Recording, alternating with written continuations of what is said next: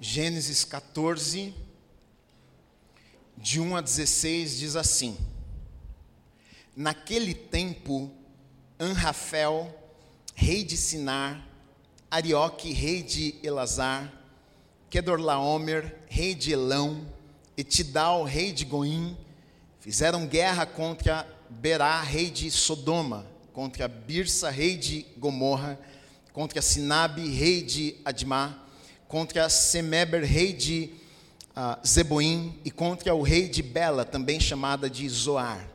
Todos estes se ajuntaram no vale de Sidim, onde fica o mar salgado. Durante 12 anos serviram Kedorlaomer, uh, porém no 13 terceiro eles se rebelaram. No 14 ano veio Kedorlaomer e os reis que estavam com ele e derrotaram os Refaíns em Astarote Carnaim, e os Zuzins em An, e os Emins em Savé Kiriataim, e os Oreus no seu monte Seir, até Euparã, que está junto ao deserto. De volta passaram em En-Mispat, que é Cádiz, e conquistaram toda a terra dos Amalequitas e dos amorreus que moravam em Azazon Tamar. Então saíram os reis de Sodoma, de Gomorra, de Adimá, de Zeboim e de Bela, que é Zoar, e se prepararam para a batalha contra eles no vale de Sidim, contra Kedorlaomer, rei de Elão, contra Tidal, rei de Goim, contra Anrafel, rei de Sinar, contra Arioque, rei de Elazar. Eram quatro reis contra cinco. Ora, o vale de Sidim estava cheio de poços de betume. Os reis de Sodoma e de Gomorra fugiram. Alguns caíram nestes poços e os restantes fugiram para um monte.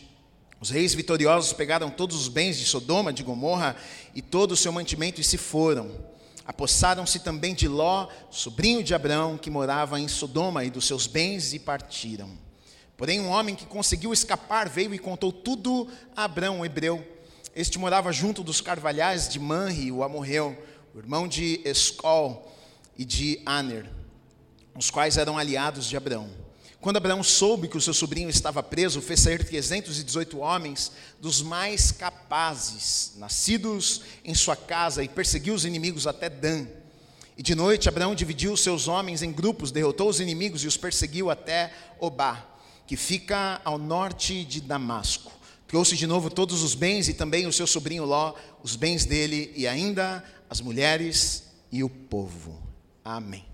Vamos orar. Se você puder, feche os teus olhos. Deus, obrigado, Pai, pela tua palavra. Eu te agradeço pela vida de cada pessoa que chegou neste lugar nesta manhã. A minha oração é que mais uma vez o Senhor fale conosco, Pai, que o Senhor, que a tua palavra entre no nosso, nos nossos corações, trazendo mudança, trazendo transformação, Pai.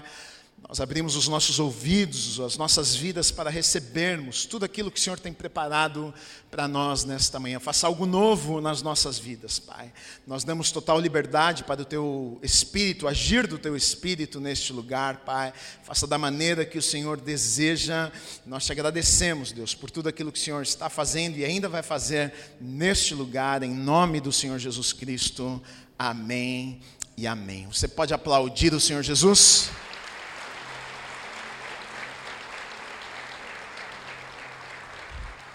Amém. Esse capítulo aqui, nós lemos um pouco mais da metade dele, que acontece a primeira guerra que nós vemos na Bíblia, né? a primeira batalha que a gente vai encontrar na Bíblia. E algumas vezes, quando nós lemos a Bíblia, a sensação, a impressão que nós temos, ainda mais quando nós lemos o Antigo Testamento, é de que é tão distante da nossa realidade, né?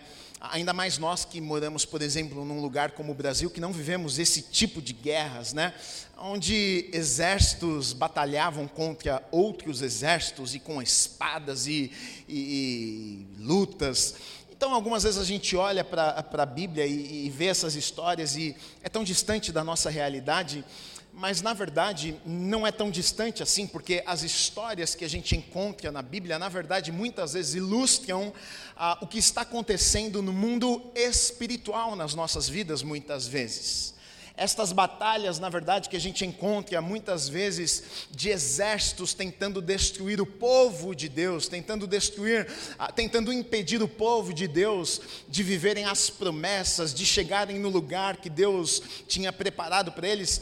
Isso acontece, na verdade, todos os dias nas nossas vidas. Na verdade, no mundo espiritual, todo dia tem uma batalha que está sendo travada. No mundo espiritual, todos os dias, o inimigo das nossas almas está tentando nos impedir, está tentando nos parar, para que a gente não viva os projetos, os planos que Deus tem para as nossas vidas. Todos os dias ele está tentando, de alguma forma, roubar de nós aquilo que Deus tem preparado para as nossas vidas, e não diferente do que está acontecendo acontecendo, se você ler o Antigo Testamento o tempo inteiro, o que está acontecendo é exatamente isso.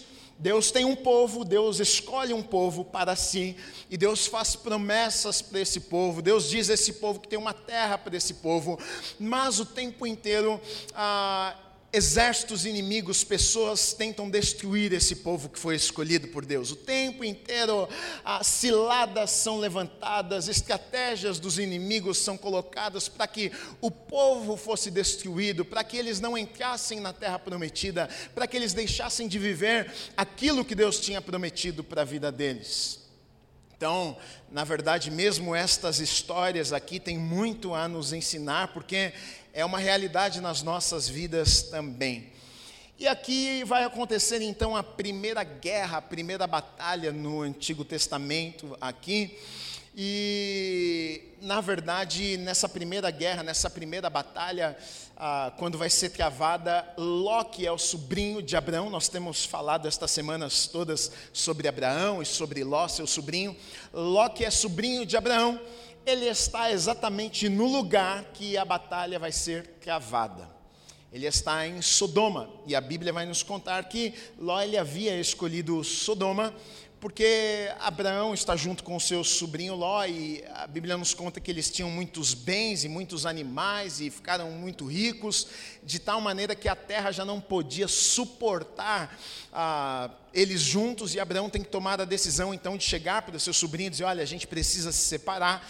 Você então escolhe o lugar que você quer ir e o lugar que você for, então eu vou escolher o, o, o lado oposto, eu vou para o outro lado e Ló ele escolhe as campinas do Jordão. Ló ele é vencido pelos seus olhos. Ele levanta os seus olhos e ele olha para o lugar que era mais bonito e ele decide ah, caminhar para aquele lugar simples pelo simples fato daquele lugar ser bonito, mesmo ali sendo um lugar que as pessoas não amavam a Deus, mesmo ali sendo um lugar onde as pessoas escolheram viver uma vida de pecado, mesmo ali sendo um lugar onde a presença do Senhor não estava, porque ali as pessoas viviam uma vida de iniquidade, ali a imoralidade sexual, ali um lugar terrível, de tal maneira que depois Deus vai decidir destruir aquelas cidades, tamanho pecado, iniquidade, apostasia naquele lugar ali. E Ló decide ir morar naquele lugar, Ló, Ló decide levar sua família para aquele lugar, porque para ele mais importava o que ele via com os seus olhos do que, ah, o, o, o, na verdade, do que o que aquilo representava. Ele não se importou com que se as pessoas viviam certo, se as pessoas amavam a Deus ou não. Ele olha e pensa: bom, é um lugar frutífero, as campinas do Jordão, ali tem água corrente, ali, ali os meus bens eu vou conseguir multiplicar ainda mais, ali é um bom lugar lugar, é um bom lugar para eu morar. Ele toma essa decisão e vai morar nesse lugar. Mal podia ele imaginar que logo ali à frente este lugar sofreria sérios danos e ali seria travada uma batalha que ah, iriam perder essa batalha e ele sofreria coisas terríveis ali naquele lugar. A Bíblia nos conta nestes versículos que nós lemos que ah, um rei de uma cidade chamada Kedorlaomer, ele ele certa vez ele vai até aquelas cidades ali, Sodoma, Gomorra, Zoar, e umas cinco cidades, e ele oprime aquelas cidades e, e cobra impostos daqueles reis. E durante 12 anos, estes cinco reis destas cidades, eles pagam impostos para Kedorlaomer. Só que depois de 12 anos, estes homens já estão cansados, eles, eles se reúnem e dizem: por que, que a gente está pagando impostos para esse homem?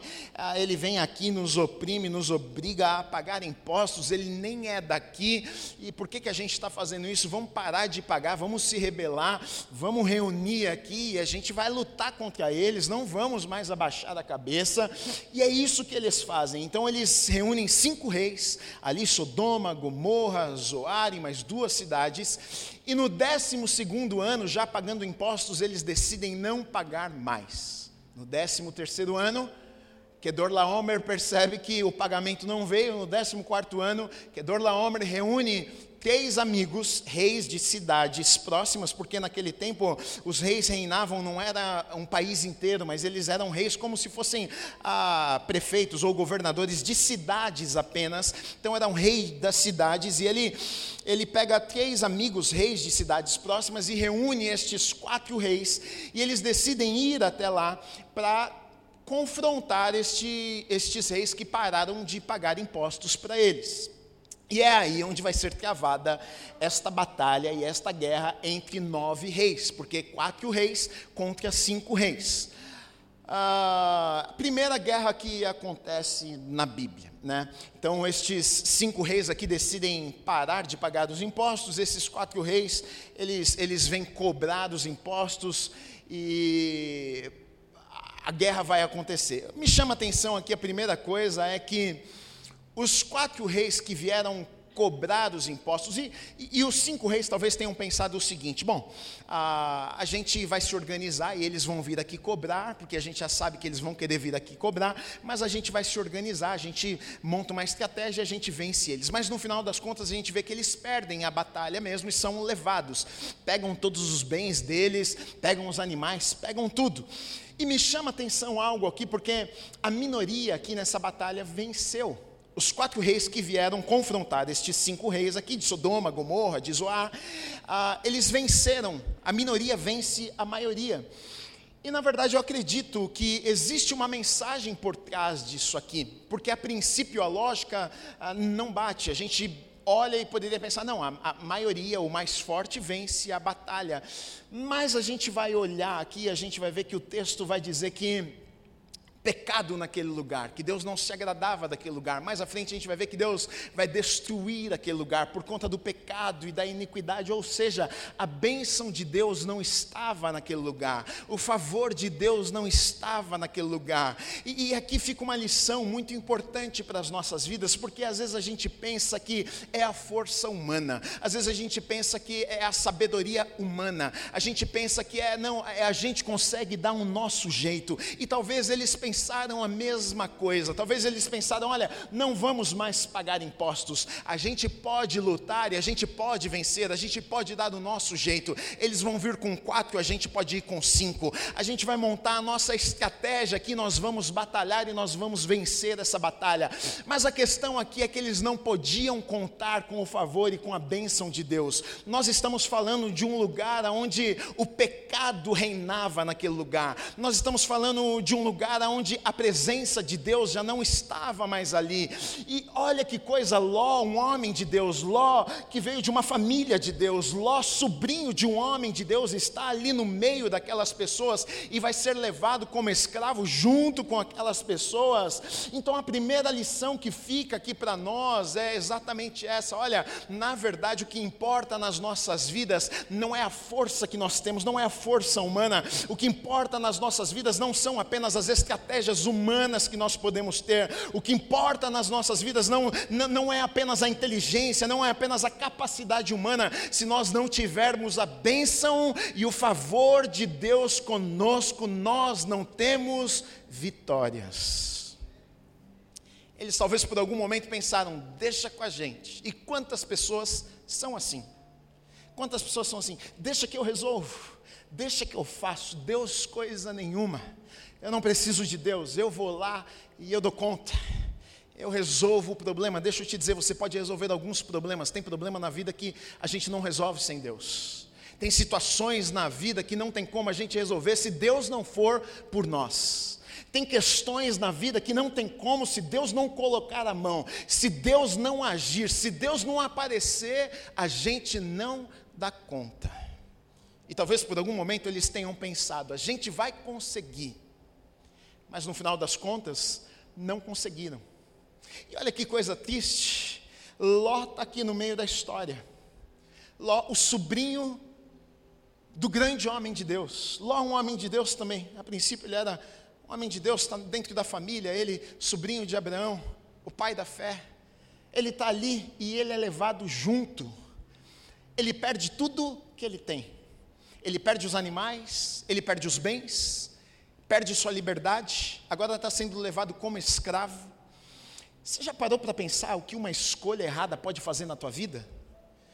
Ló, ele é enganado pelos seus olhos e não podia fazer ideia que logo ali depois ele teria sua vida destruída. Ele toma uma decisão porque o que ele queria era mais. Eu vou para um lugar que é muito bom, eu vou para um lugar que ali eu vou multiplicar o que eu tenho, mas ele mal sabia que ele perderia o que ele já tinha. Talvez ele não podia imaginar isso aqui. Talvez, a, a, a, sabe por quê, queridos? A, conta para nós que servimos a Deus, às vezes não bate, a conta para nós é diferente. Para Deus, às vezes o menos é mais, o mais é menos, às vezes a conta não fecha, assim mesmo. Às vezes servir a Deus é, não faz sentido, às vezes Deus vai falar, vai para a esquerda, mas faz muito mais sentido você ir para a direita. Às vezes obedecer a Deus não vai fazer sentido, e talvez Ló levantou os olhos e falou, faz muito sentido ir para aquele lado, mas não fazia sentido, porque ali não era um lugar de Deus para a vida dele, e traria destruição na vida daquele homem. Ló é levado, e olha que triste, olha o que diz nos versículos 11 e 12: os reis vitoriosos pegaram todos os bens de Sodoma, de Gomorra e de todo o seu mantimento e se foram. Apossaram-se também de Ló, sobrinho de Abraão, que morava em Sodoma, e dos seus bens e partiram. Ele perde tudo que ele tem. Na verdade, a princípio parece que é do dia para a noite, é um instante, mas nada acontece do dia para a noite. Aconteceu, esse episódio da perda foi do dia para a noite, mas ele já vem perdendo já há algum tempo. Sempre quando nos afastamos do lugar que Deus tem para as nossas vidas, pode ter certeza disso, nós somos roubados pelo inimigo. Sempre quando nós nos afastamos desse lugar que Deus tem para as nossas vidas, o inimigo nos rouba. Ele rouba alguma coisa das nossas vidas. Então, Ló, ele escolhe, ele decide se afastar. Ele decide ir para onde ele queria ir. E agora ele está sendo roubado.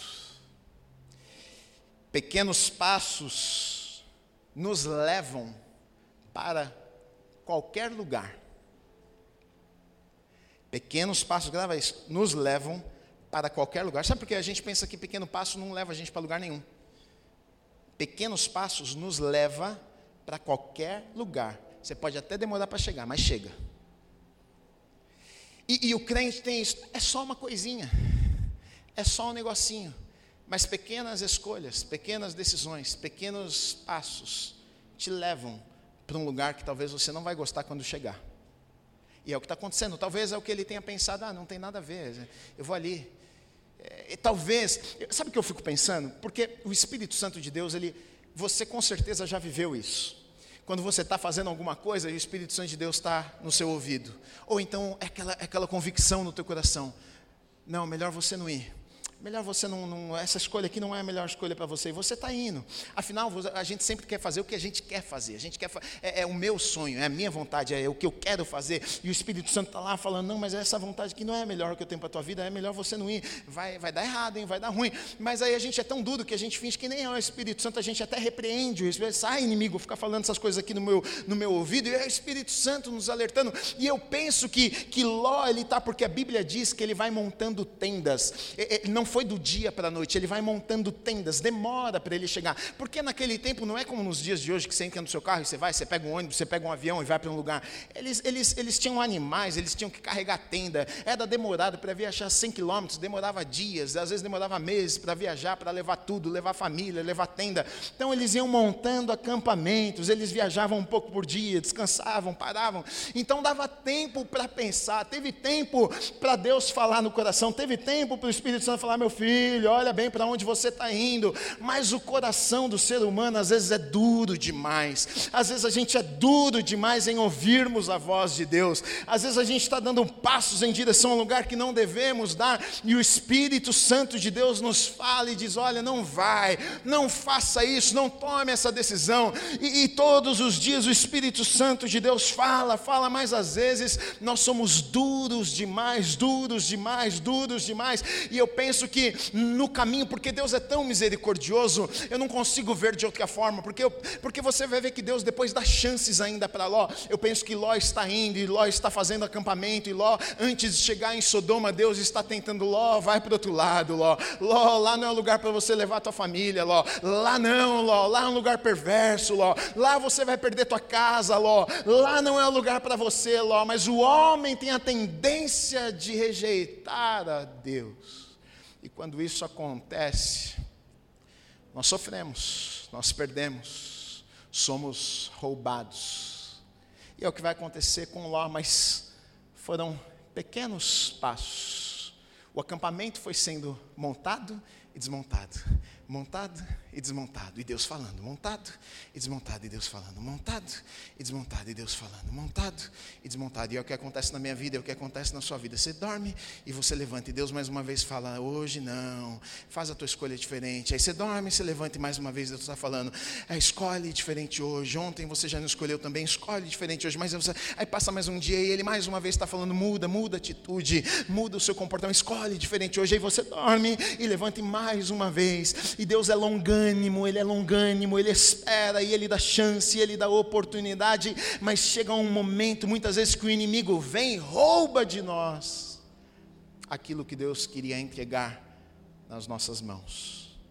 E é o que está acontecendo aqui.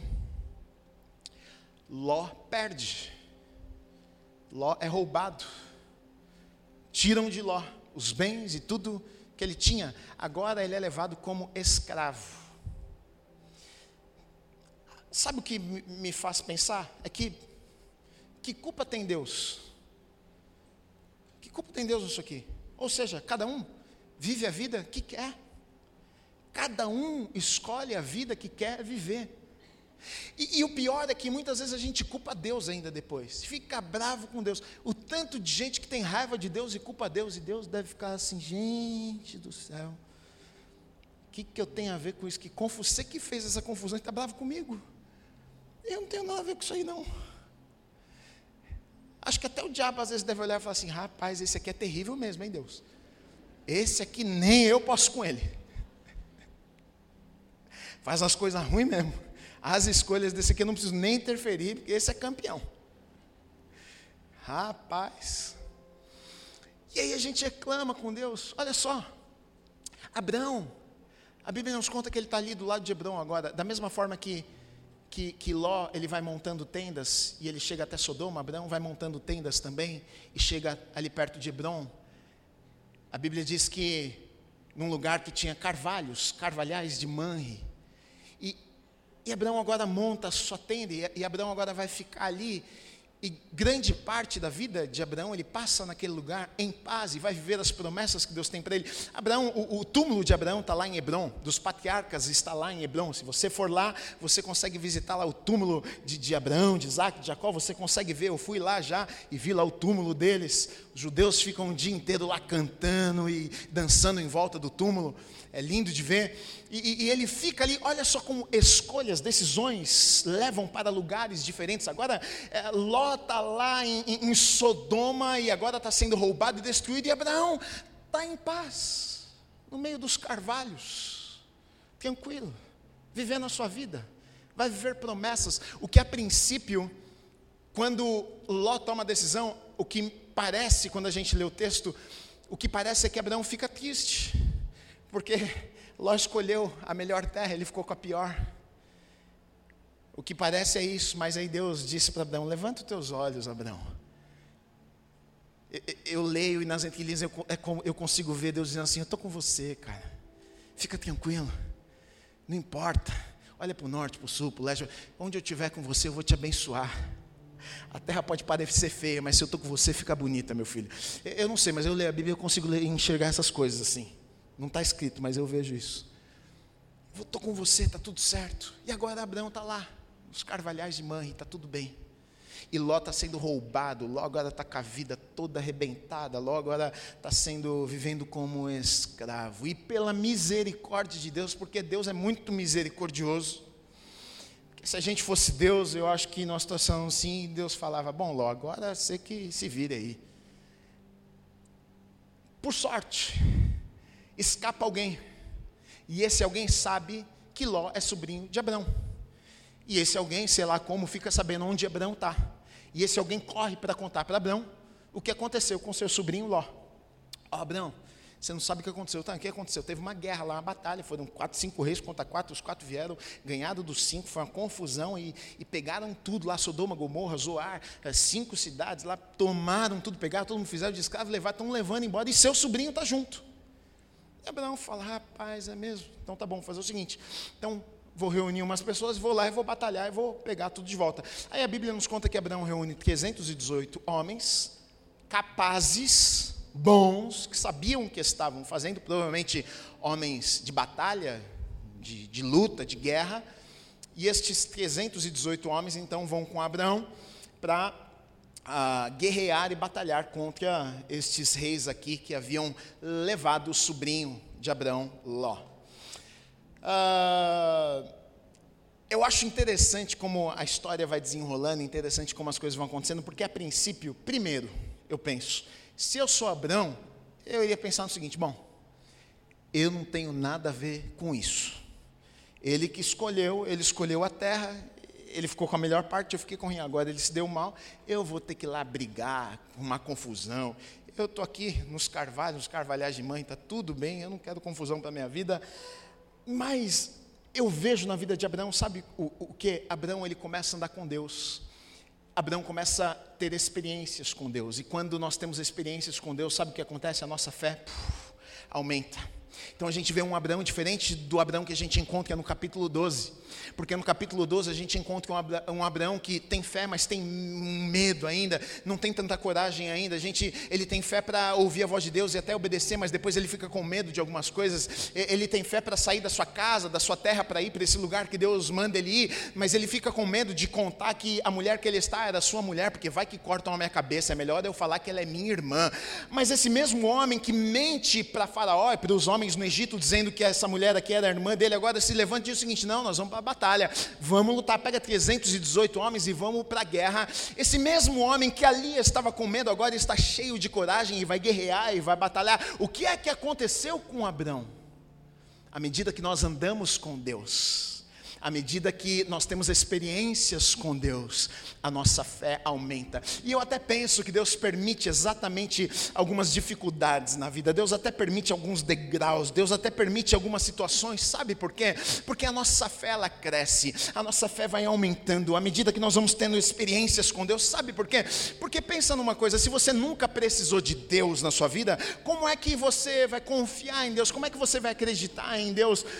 Não, ele não apareceu na tua vida, ele não fez nada na tua vida. Agora, quando você está lá naquela situação, você diz: Deus, eu preciso que o Senhor traga uma provisão. E aí Deus vem, aparece e traz uma provisão. Aí você diz: Deus, olha, eu estou me sentindo tão sozinho. E de repente, Deus, Emanuel, Deus conosco, Deus presente, vem e enche o teu coração de paz e de alegria. Você estava se sentindo tão sozinho naquela situação, as pessoas viraram as costas para você, mas agora Deus parece que Ele te abraçou e você sentiu um carinho como você nunca tinha sentido antes. Isso te leva a experiências e estas experiências aumentam a tua fé. Sabe por quê? Você começa a entender, puxa, olha só, Deus fez na minha vida naquele momento que eu tanto precisava. E a palavra dele diz que ele é o mesmo ontem, hoje, eternamente. Ele não muda, ou seja, se ele já apareceu uma vez, ele aparece de novo. Se ele já me abençoou uma vez, ele vai me abençoar de novo. Se ele já me guardou naquela vez, eu passei um perigo de vida aqui, mas ele me guardou aquela vez. Então, quando você passa mais uma vez um um perigo de vida, você se lembra e diz: Ah, Ele vai me guardar mais uma vez. Quando você passa um momento de dificuldade financeira, mas você se lembra, puxa, naquele momento Deus trouxe provisão de forma sobrenatural. Então você consegue confiar e você diz: Puxa, mas Ele já fez mais uma vez, porque Ele não faria mais uma. Ele é o mesmo Deus. As experiências aumentam a nossa fé, nos deixa mais próximos de Deus. A gente olha e consegue descansar os nossos corações, sabendo que, puxa, se Deus já fez, Ele vai fazer mais uma vez. Eu consigo ver isso na vida de Abraão, essa fé que agora está aumentando. Alguém que tinha medo de contar, minha mulher, agora ele se levanta e diz: Vamos para a guerra. Cadê os guerreiros? 318, bora, pega a arma, pega a espada, que a gente vai para a batalha. Que isso, Abraão? Foi você que ficou com medo lá de contar com tua mulher. Bora. Rapaz, está corajoso, hein? O que, que aconteceu? A fé aumenta. E na nossa vida, na nossa caminhada com Deus, é exatamente assim que acontece. À medida que vamos caminhando, à medida que vamos vencendo as dificuldades, a nossa fé vai aumentando, a nossa confiança em Deus vai aumentando e vamos vencendo os desafios ainda maiores que aparecem à nossa frente, porque a nossa confiança em Deus aumenta. Nós sabemos que se Deus está conosco, vai ficar tudo bem. Agora, interessante que Abraão, o texto diz que então ele pega aqueles 318 homens e eles vão até o acampamento local que os reis com os exércitos estavam, e Ló e os escravos e tudo. E o texto nos diz que eles esperam a noite chegar, e o texto também nos diz que Abraão ele faz algo, ele, ele divide grupos. E os grupos agora vão atacar o, o acampamento e guerrear contra o exército. Isso me chama a atenção, porque Abraão podia muito bem pensar: bom, não importa a forma, o que importa é irmos, e se Deus está conosco, está tudo certo. Mas isso me ensina algo, que importa sim. Ou seja, tem coisa que Deus faz, e tem coisa que eu faço. Estratégia, plano, importa também. O homem faz planos, a palavra final vem de Deus. Mas quem faz planos? O homem. E eu, eu acho isso extremamente importante, sabe por quê? Porque eu vejo muita gente dentro da igreja não tendo vitória na vida, e crente, porque fica esperando Deus fazer algumas coisas, enquanto Deus está esperando que você faça algumas coisas. Deus vai dar vitória, mas talvez o plano você tem que fazer. Deus vai dar vitória, mas talvez a estratégia você precisa montar. Talvez você Deus te dá inteligência, mas talvez o papel e a caneta você precisa pegar e rabiscar e ali Deus vai te dar uma estratégia sobrenatural para você fazer alguma coisa, mas você precisa fazer alguma coisa. E até em coisas básicas da vida, deixa, deixa eu te dizer uma coisa. Eu cresci na igreja e eu, ó, eu já vi gente muito crente, de oração, sabe aquela pessoa que ora, ora, ora, ora, e aí separou da esposa, você fala, mas era tão crente, separou, por que, que crente separa? Sabe por quê? Porque ele entendeu que tem coisas simples que ele precisava fazer na prática. Ele orava, mas tratava a mulher que nem tratava o cachorro, aí não funciona.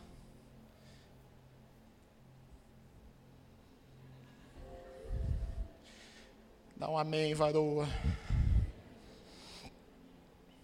Aí eu olho para um texto como esse, e falar: Ah, entendi. Não foi só Deus então. Então ele fez alguma coisa. Opa, o cara foi estratégico. Ele usou a cabeça, ele pensou: não, Deus está comigo, mas eu, eu, eu não posso ser tolo. Deus está comigo, mas eu preciso da inteligência. Deus está comigo, mas vou esperar a noite chegar. Porque a noite é mais fácil, a gente vai chegar de surpresa. Ele monta um plano, não, vamos dividir a equipe. Você vai do lado de cá, eu vou do lado de lá, tal, tal, tal. A gente vai pegar desprevenido. E às vezes o crente que temos benefícios, deixa eu te contar, temos benefícios. O povo que serve a Deus, você tem benefícios, sabe por quê? Deus nos dá uma sabedoria que o mundo não tem. Temos benefícios. Deus, às vezes, nos conta nos mostra visões, nos conta pedaços do futuro que o mundo às vezes não consegue conhecer e às vezes a gente conhece. Deus coloca no teu coração, te mostra um pedaço do teu futuro. E aí o que você precisaria fazer? Era só você desenhar agora como é que eu chego daqui para o meu futuro e você não faz. E ainda ficar reclamando com Deus. É, Deus não faz nada na minha vida. Ele fala, eu já até te mostrei o que eu quero fazer lá na frente. Era só você pegar e desenrolar o caminho agora. Como é que eu vou chegar daqui até lá? Agora está com você, vai estudar, vai preparar, vai não sei o quê, vai ser diligente no que você faz, vai, vai procurar emprego, fica sentado em casa lá esperando Deus te tirar e te transladar lá para a empresa, não vai. Às vezes eu sou meio duro, né? Mas é porque eu quero ver você vivendo tudo que Deus tem para a tua vida. Deus quer que seu povo vença. Deus tem promessas. E às vezes a gente não faz, a gente, a gente tem tanto. Esses dias uma amiga falou isso para mim, ela foi fazer um curso, e é um curso muito bom, de um, de um cara muito bom, e todo mundo que faz, eu nunca fiz, mas um, todo mundo que faz fala assim que é muito bom. E, e ela foi, é um curso intenso, de dois, três dias, eles viram madrugada lá e tudo, uma doideira o negócio. E ela foi, ela voltou, ela falou assim, caramba, meu, que loucura, me abriu a cabeça, tal, tal, tal. Meu, estou vendo coisa que eu, tipo assim, ela falou assim, mas sabe o que é mais incrível? Tudo que eu ouvi lá, eu já sabia. Só que o homem botou na minha cabeça. Eu falei, estou com raiva de você, porque tudo que ele falou eu já falei para você, né? Ok, ele você ouviu, eu você não ouviu. Ela, o pior é que é verdade. Que na Bíblia a gente tem todas as instruções que a gente precisa. E às vezes a gente despreza. Ah, acho que não funciona esse negócio. Não, não vou fazer, não.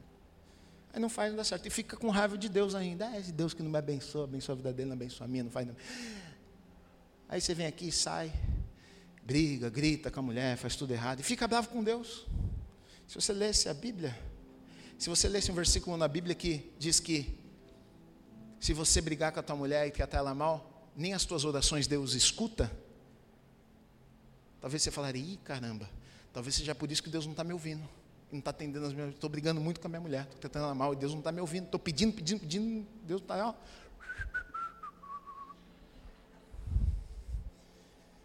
A instrução está aqui, não no computador, na Bíblia.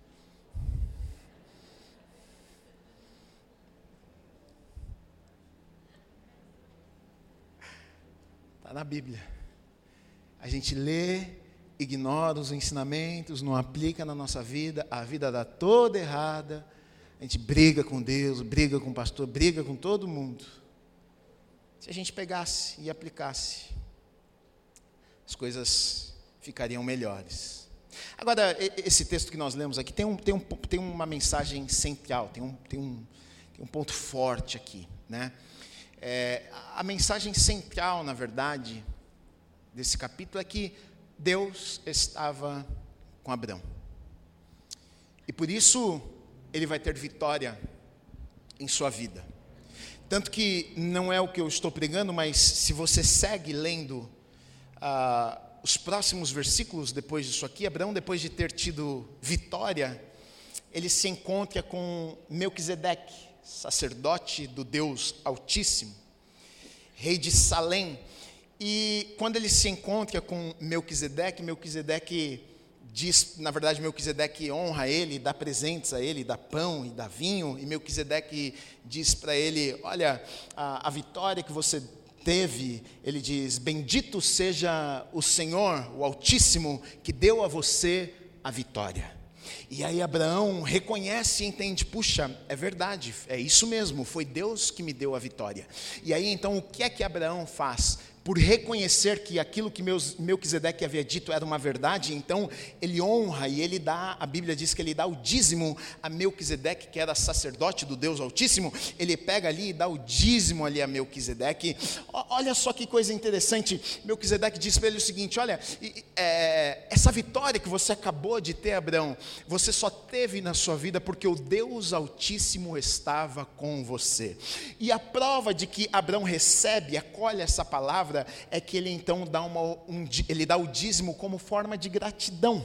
Ele entrega algo, ele diz: é verdade. Se não tivesse sido Deus naquela batalha, eu não poderia ter vencido aquela batalha. Então está aqui um presente, entendendo e reconhecendo que você é um homem de Deus, que você é sacerdote do Deus Altíssimo. Eu quero entregar algo aqui como forma de agradecimento, porque se não fosse Deus na minha história, se não fosse Deus na minha vida, eu não teria tido vitória ali naquela batalha.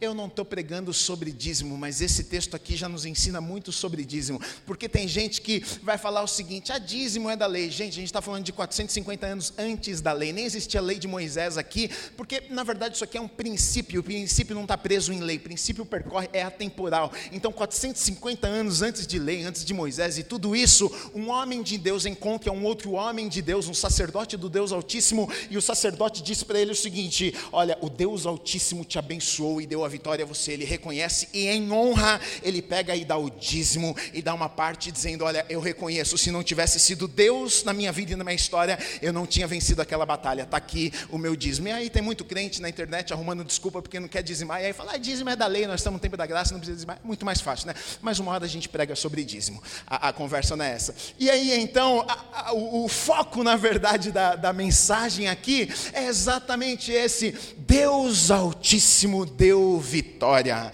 E nas nossas vidas é exatamente isso. Se não fosse o Deus Altíssimo na nossa história, se não fosse o Deus Altíssimo na nossa vida, assim como Melquisedeque, sacerdote do Deus Altíssimo, diz a Abraão, diz, olha, foi o Deus Altíssimo que trouxe livramento, não foi você Abraão, não foram os 318 homens Abraão, ah, você pode até pensar que vocês foram muito bem na batalha, mas foi o Deus Altíssimo, foi a bênção de Deus, foi o favor de Deus que estava com você, Deus estava com você naquela batalha, e porque Deus estava com você naquela batalha, vocês tiveram vitória. Querido e querida, melhor é a bênção de Deus do que qualquer outra coisa. Nós vencemos batalhas que nós não poderíamos vencer. Você até pode vencer algumas batalhas sem Deus, mas certamente nós não venceremos todas as batalhas sem Deus, porque tem batalhas que são impossíveis para nós vencermos se Deus não estiver conosco, mas se nós tivermos Deus ao nosso lado, nós nos, nos tornamos invencíveis. Invencíveis. O Deus Altíssimo é aquele que nos dá vitória.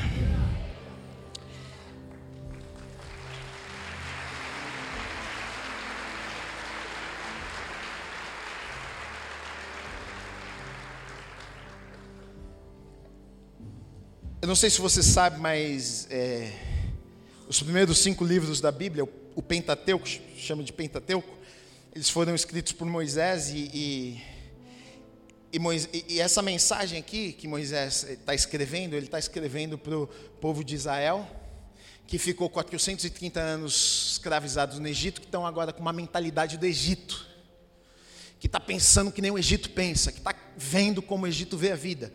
E ele vai escrever tudo isso para dizer para realinhar, na verdade, o coração e os olhos do povo, para que eles pudessem ver o mundo como Deus vê. Então ele está contando essas histórias para eles. Está dizendo, olha, olha isso aqui, ó. E aí ele está dizendo, olha, na verdade, porque todas essas histórias que ele está contando para o povo são histórias que o povo iria passar também, mais à frente. Ou seja, cuidado, gente, cuidado, porque olha o que Ló fez. É muito parecido com a história de Israel depois. Olha o que Ló fez. Ló foi lá para Sodoma e por causa da aliança que ele fez, ele teve sua vida destruída. E esse foi um alerta de Deus o tempo inteiro para o povo de Israel: cuidado, vocês vão para lá, mas não se misturem. Quando o povo foi para a terra prometida, cuidado, não se mistura com os cananitas, com os cananeus, porque a, a coisa vai ficar feia. E até hoje não mudou. Cuidado. Cuidado com as alianças que vocês fazem, cuidado com quem você anda, cuidado com o que você coloca na tua casa, cuidado. Sabe por quê? Porque às vezes você vai destruído, às vezes nem, nem é pelo que você fez, mas é o lugar que você está. É o que está acontecendo com Ló aqui ele teve a sua vida destruída, porque ele estava lá em Sodoma. Tenha fé, talvez essa mensagem que Moisés estava querendo dizer para eles: tenha fé, acreditem, continuem acreditando. Cuidado, o pecado avança em pequenos estágios na vida daqueles que servem a Deus, nunca é do dia para a noite, nunca é de repente são pequenas escolhas todos os dias. Agora, a mensagem que é linda também aqui é a misericórdia de Deus. Ló talvez não merecia, mas Deus deu uma segunda chance a Ló. Abraão vai lá, Abraão vai resgatar Ló, e não apenas Ló, mas Abraão resgata todos os bens e traz de volta. Que Deus bondoso e que Deus misericordioso é esse. É exatamente o que ele faz na minha vida, é exatamente o que ele faz na tua vida. Todos nós já fomos Ló, se ainda não somos, já fomos Ló já colocamos o pé lá em Sodoma, já colocamos o pé em Gomorra, já, já, já, já estivemos nos lugares que não deveríamos estar, já fizemos escolhas, tomamos decisões nas nossas vidas que não deveríamos tomar. Mas, na verdade, um texto como esse, o que deve trazer e causar nos nossos corações, sabe o que é? Olha, Deus nos dá chances, então agarra a chance que Deus te dá, sabe por quê? Porque se você olhar para o texto, Ló depois vai voltar para o mesmo lugar, ou seja, ele recusou a chance que Deus deu a ele, mas nós não precisamos podemos fazer assim. Deus nos dá chances, e, e, a chance que Deus nos dá é porque Ele nos ama e Ele tem o melhor preparado para as nossas vidas.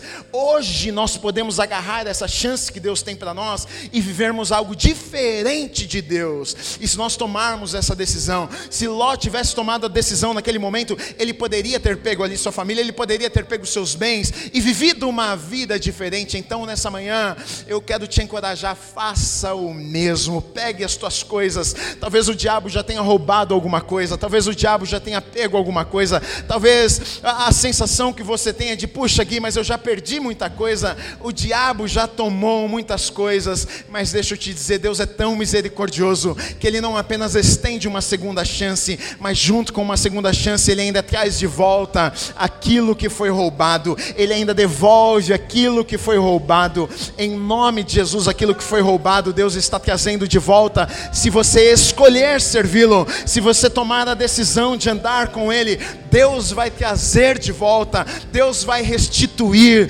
Deus vai fazer com que você viva os planos e os sonhos que Ele tem preparado para a sua vida. Escolha andar com Deus, escolha servir a Deus, que ainda você pode viver tudo aquilo que Ele tem preparado para você, em nome de Jesus, em nome de Jesus, em nome de Jesus.